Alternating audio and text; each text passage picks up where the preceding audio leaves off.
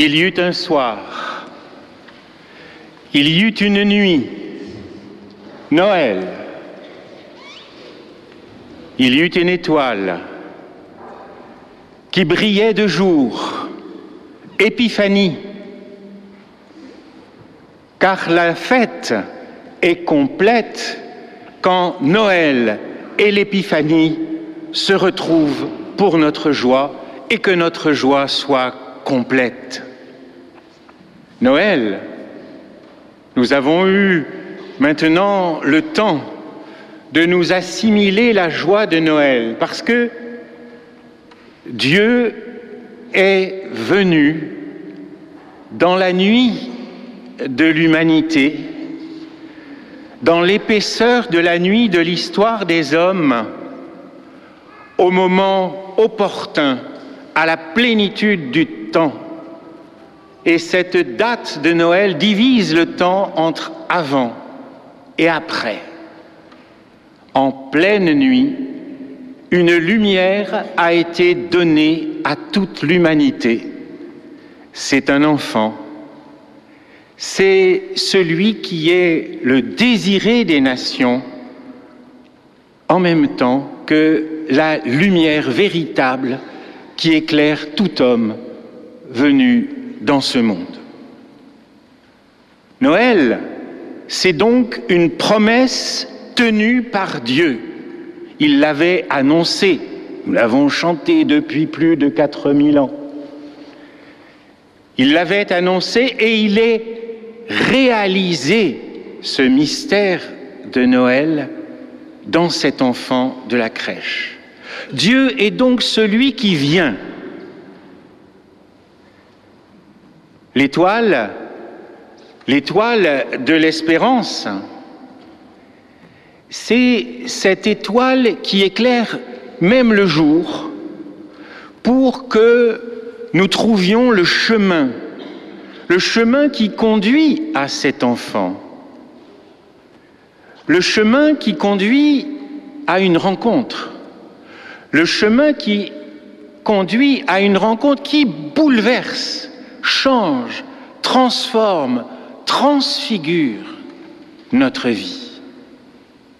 Et quand Dieu vient et que nous venons à lui, alors la fête est complète. Car Dieu est celui qui vient de multiples manières. Il vient à nous maintenant par sa parole, son évangile, et par son Eucharistie. Il vient à nous il est venu en créant le monde par amour.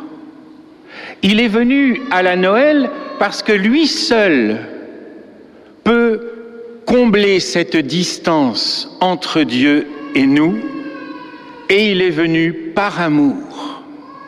Il vient sans cesse à nous, et il revient dans la gloire de son Fils bien-aimé il revient à nous à la fin des temps, qui est aussi un acte d'amour qui fait passer ce monde dans le royaume où il sera tout en tous. Mais il vient, et quand il vient, par sa parole, il nous appelle à venir à lui. Et c'est ce qui se joue dans le mystère de l'Épiphanie, comme Saint Paul nous l'a dit dans la seconde lecture. Car il y a là bien un mystère. Cette annonce a été faite par les prophètes pour le peuple d'Israël, les descendants d'Abraham, et voici que de bien loin, des mages, des rois mages venus d'Orient viennent voir l'objet même de la promesse de Dieu. Et c'est ainsi que Jésus est appelé par la Bible le désiré des nations. Et comme le prolonge l'épître aux Éphésiens que nous avons entendu, sur la croix, il a tué la haine et de deux peuples, il en a fait un seul. Mystère de Dieu qui façonne un peuple parce que ce peuple est le peuple qui vient à lui.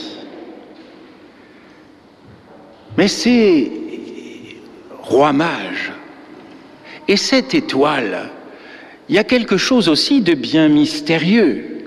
Nous savons pratiquement rien d'eux, sinon que comme roi et comme mage et comme portant dans leur coffre sur des fabuleux chameaux le trésor des nations, l'or, l'encens, la myrrhe, eh bien, ils représentent de l'humanité, notre humanité, ils représentent ceux qui ont l'avoir, l'or, le savoir, les mages qui scrutent le cosmos de façon la plus scientifique possible, et ils ont aussi le pouvoir de roi. Et tout cela peut conduire à l'enfant de la crèche, sauf qu'il y a des rois immensément riches, je ne sais pas s'ils sont savants, mais avec l'aide des scribes, ils peuvent scruter la Bible comme Hérode, et que Hérode est l'anti-roi. Il est celui qui veut garder le pouvoir pour lui.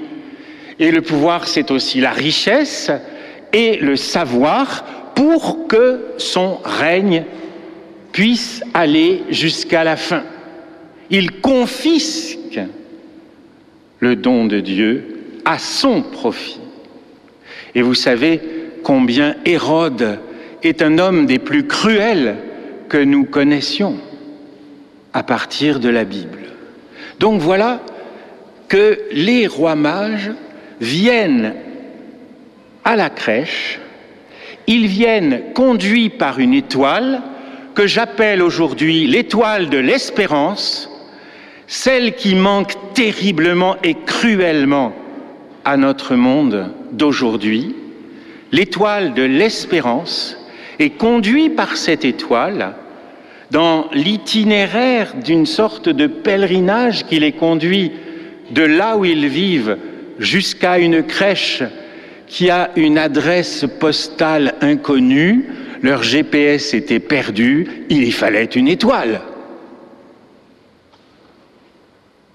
Et cette étoile les amène dans une grande joie à offrir l'or.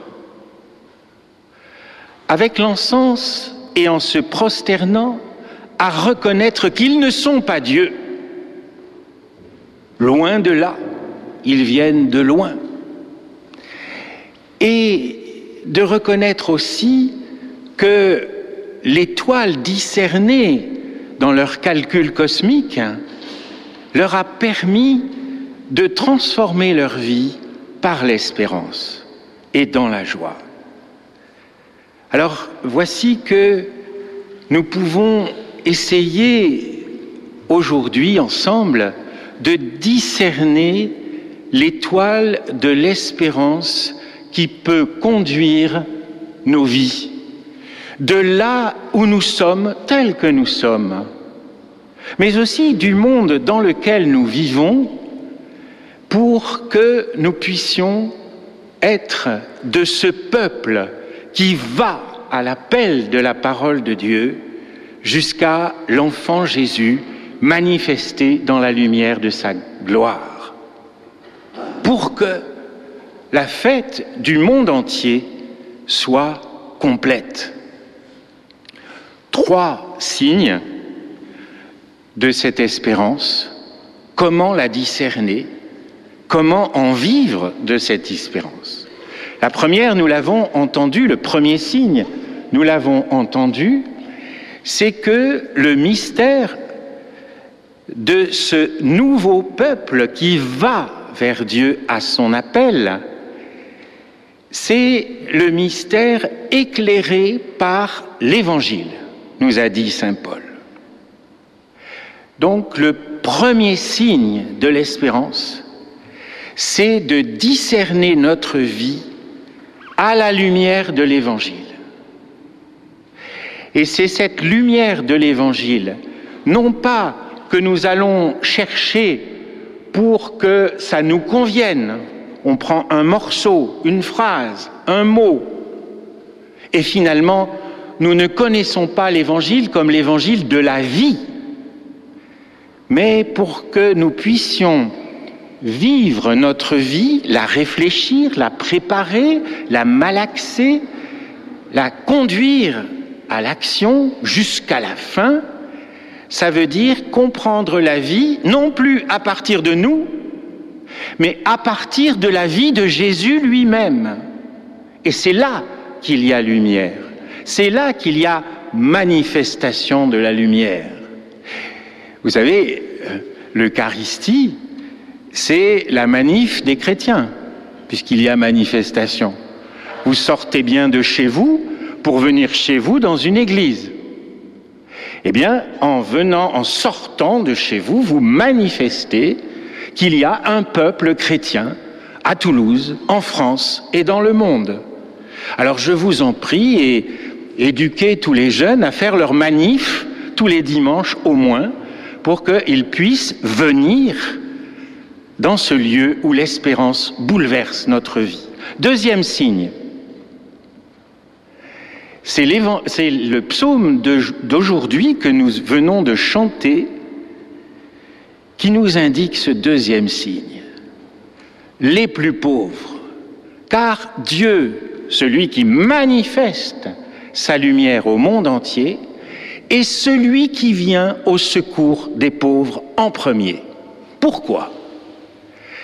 Parce que, un peu à l'instar d'Hérode, notre culture d'aujourd'hui a construit un monde où l'avoir, le pouvoir et le savoir permettent au monde de s'enfermer sur lui-même et de ne compter que sur lui-même, ou presque.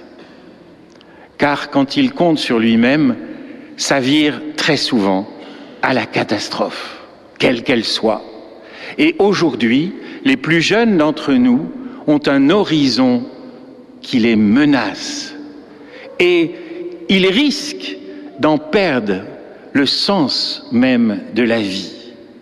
Donc les pauvres, qui sont-ils sinon ceux qui sont en échec de ce monde qui se construit sur lui-même Ils vivent l'échec dans tous les domaines de la vie.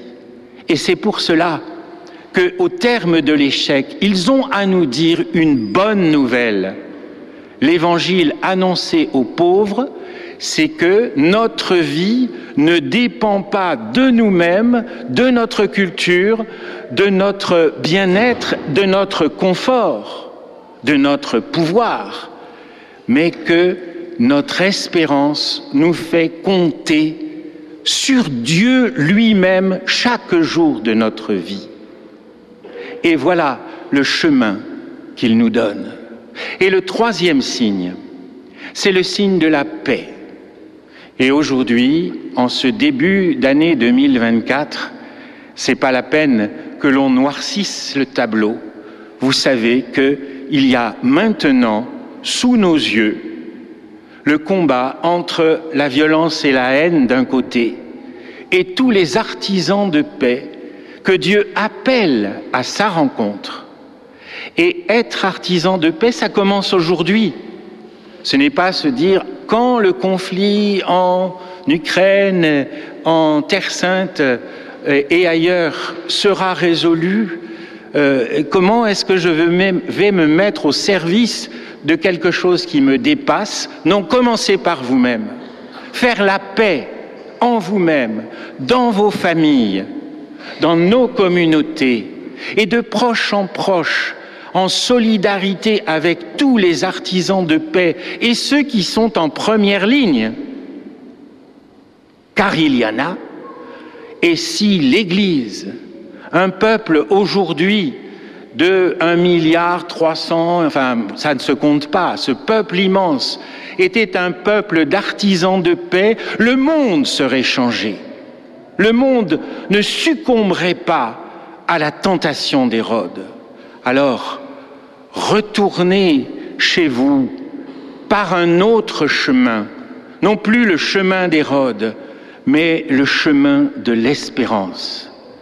Et je peux vous donner ici un exemple magnifique d'un homme à l'étoile, Saint Dominique, qui venait de l'autre côté des Pyrénées et qui est venu ici sur une terre de violence, de guerre, et qui s'est tenu à l'écart pour aller rencontrer la rencontre, les gens, les personnes du Midi, et même ceux qu'on appelait les Cathares, chez eux, et apprendre d'eux que le désiré des nations était en travail dans leur cœur. C'est à partir de la vie de Jésus, à partir de la vie des pauvres, à partir de la vie des saints, que ce monde sera transformé. Alors je peux vous souhaiter une bonne fête, une immense fête, une joyeuse fête, un bouleversement de fête de Noël Épiphanie 2024.